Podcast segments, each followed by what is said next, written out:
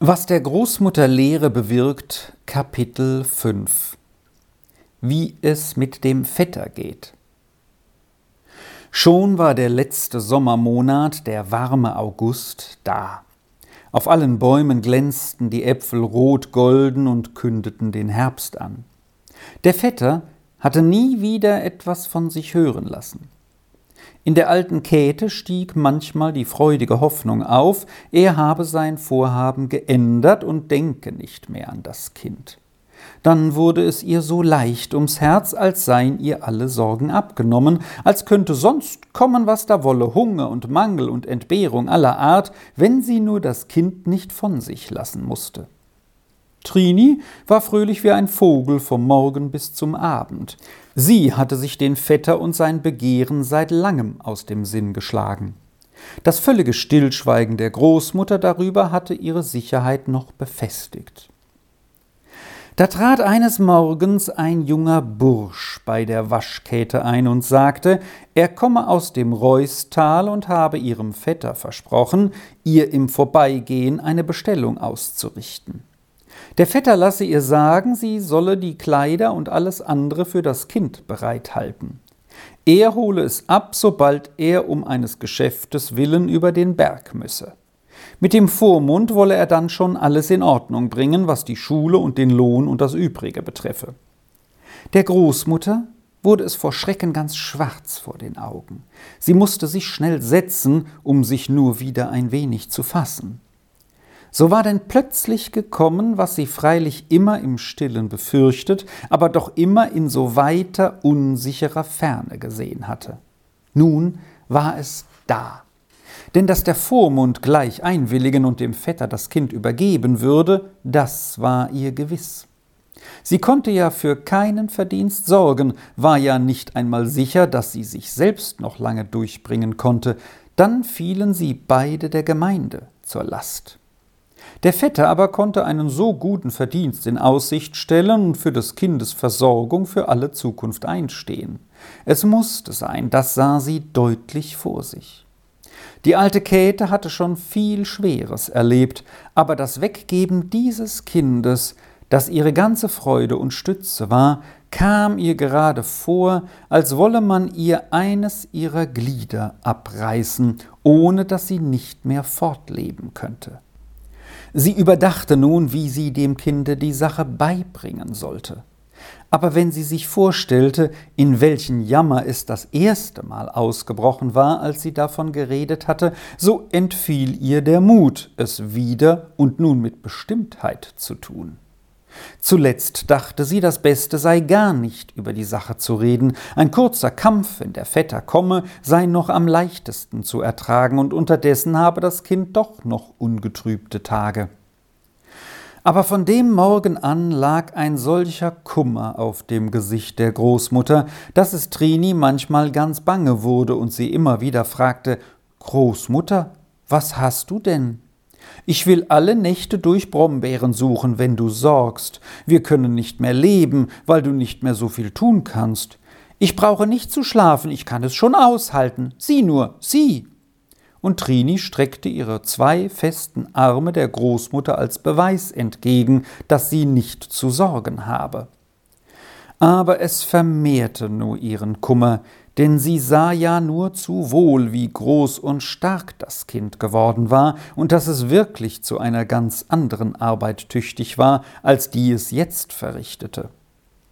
Doch am Abend, wenn sie wieder still in der Dämmerung saß und auf alle vergangenen Zeiten und auf so manche schwere Not zurückschaute, aus der ihr der liebe Gott so väterlich geholfen hatte, dann konnte sie den Weg wieder finden und mit Vertrauen sagen Drum meine Seele, sei du still zu Gott, wie sich's gebühret. So saß sie wieder am Fenster, wo noch der Abendschein hereinschimmerte, und wartete auf das Kind, um dann Licht zu machen und das Abendessen zu bereiten. Da hörte sie jemand ihrem Häuschen zuschreiten. Das war nicht das Kind. Es waren feste, schwere Tritte. Jetzt kam's, es musste der Vetter sein. Der Großmutter wollte das Herz stille stehen. Nun ging die Tür auf, und mit festem Schritt, einen großen Korb am Arm, trat die Goldäpfelbäuerin herein und fragte Wo seid ihr denn, Käthe? Man kann euch ja gar nicht sehen. Guten Abend wünsche ich euch. Die Alte war schnell aufgestanden, hatte ihr Lichtlein angezündet und schüttelte jetzt ihrem Besuch die Hand.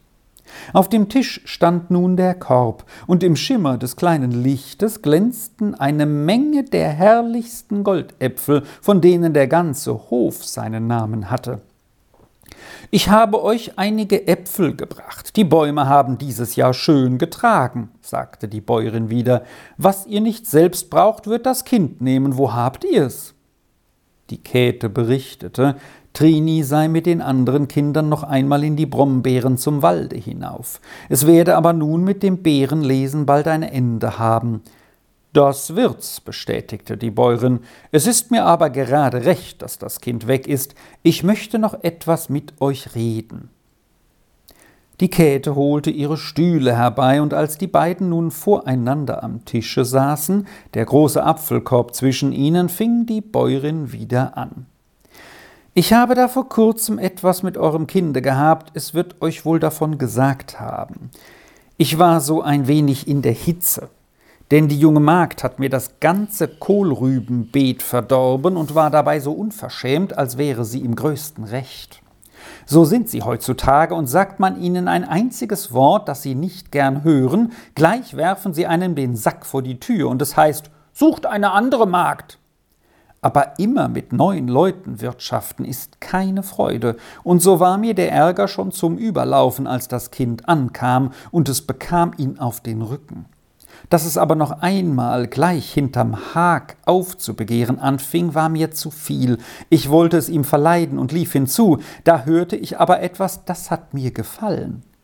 Ich musste zu mir sagen, die alte Käthe hat das Kind etwas Gutes gelehrt. Mit einem, der so denkt, müsste gut auszukommen sein, und wie ich mir alles so recht überdacht hatte, kam mir ein Entschluss, und davon wollte ich euch jetzt sagen. Das Kind ist freilich noch jung, aber es ist groß und stark, und gelehrig sieht es auch aus. Die paar Schulmonate bis zum Frühling haben auch nicht mehr viel zu sagen, und so dachte ich, wenn es euch recht wäre, wollte ich das Kind zu mir nehmen. Den Winter durch hätte ich Zeit, es zu allem anzuleiten, und bis zum anderen Sommer gäbe es ein ordentliches Mägdlein für mich. Ihr müsst aber nicht sorgen, Käthe. Ich weiß schon, dass jetzt die Zeit da ist, da das Kind anfangen muss, für euch zu arbeiten und etwas Ordentliches zu verdienen. Das muss es auch haben. Ich gebe ihm gleich den ganzen Lohn, den die Magd hatte, und jede Woche noch ein Brot dazu.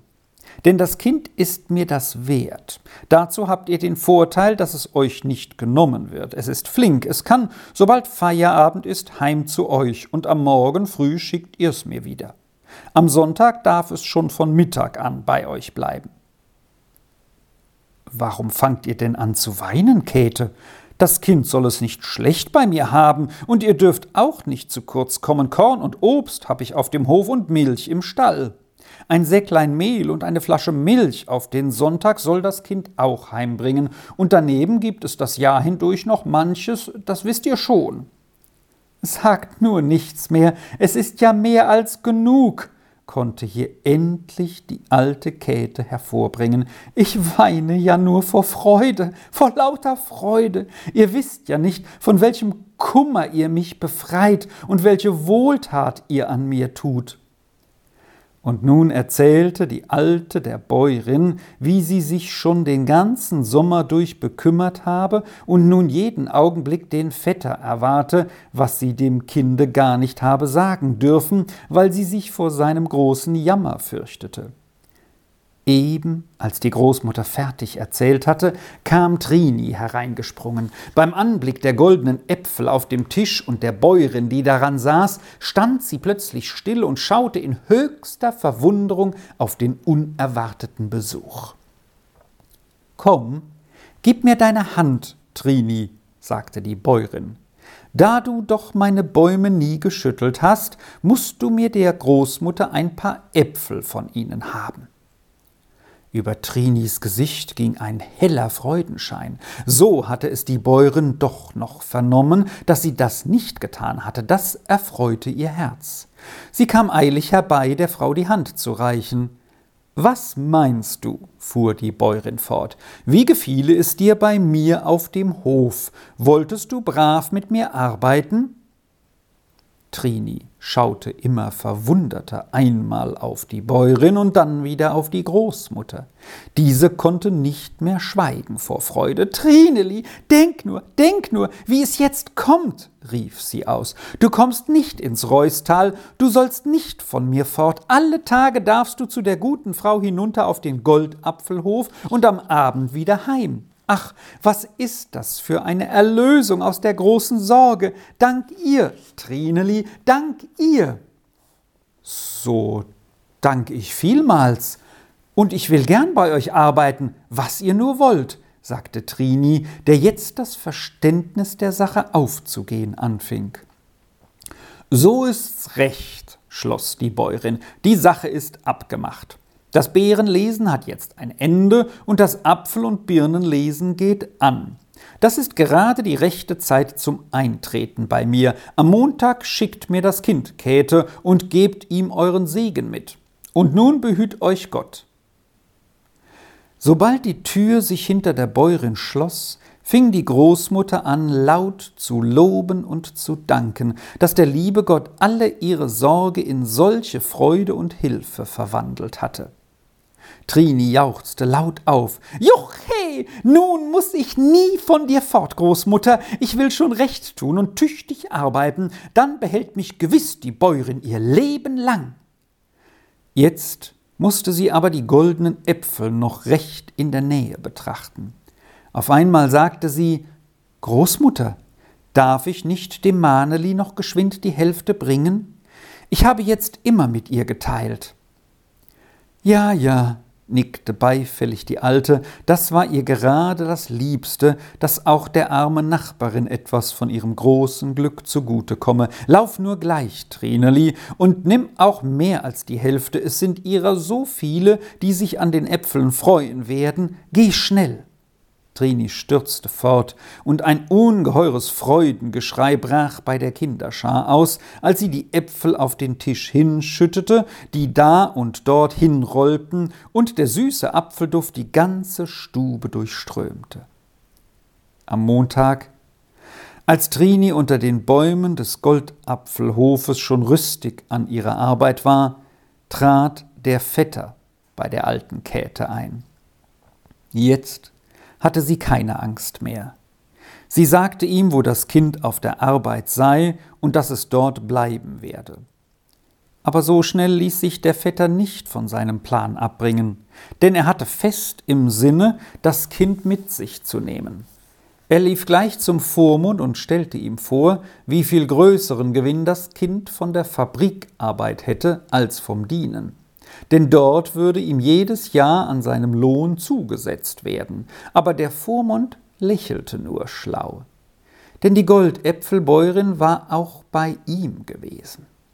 Sie wusste schon, was sie zu tun hatte, wenn sie das Kind behalten wollte. Er sagte, wenn das Kind fort sei, sorge niemand für die alte Frau, solange es aber bei der Bäuerin sei, wären sie beide versorgt und könnten ohne anderen Beistand gut leben, und so sei die Sache abgemacht.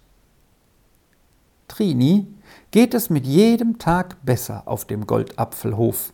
Jetzt kennt sie schon alle Arbeit, und die Bäuerin mag die flinke, immer frohe Trini so gern, als wäre sie ihr eigenes Kind. Die Großmutter sorgt auch dafür, dass das Kind nie vergesse, wer zu ihm redet, wenn es ertragen soll, was weh tut. Denn sie weiß wohl, wie es zu dem guten Platz bei der Bäuerin gekommen ist.